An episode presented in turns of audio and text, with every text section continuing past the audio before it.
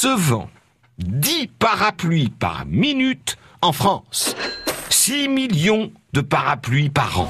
Ou Pépin en argot, du nom de Monsieur Pépin, le personnage d'une comédie de 1807 dans laquelle un certain Monsieur Pépin tenait un immense parapluie.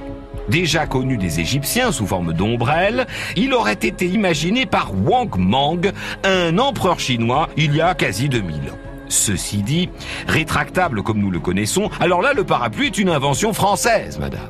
On la doit à Jean Marius. Une innovation telle qu'elle a même l'honneur d'être présentée en 1709 à Louis XIV en personne.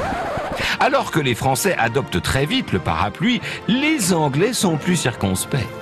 Étonnant vu le climat outre-Manche. Wellington, par exemple, interdit à ses généraux d'avoir leur parapluie pendant les batailles. Il trouve ça ridicule. Et je cite, c'est contraire à l'esprit militaire.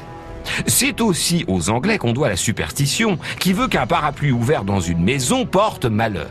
Il faut dire que les premiers pébrocs étaient immenses. Ils pouvaient occasionner bien des dégâts quand on les ouvrait trop près des bibelots. On pourrait bientôt découvrir le parapluie du futur.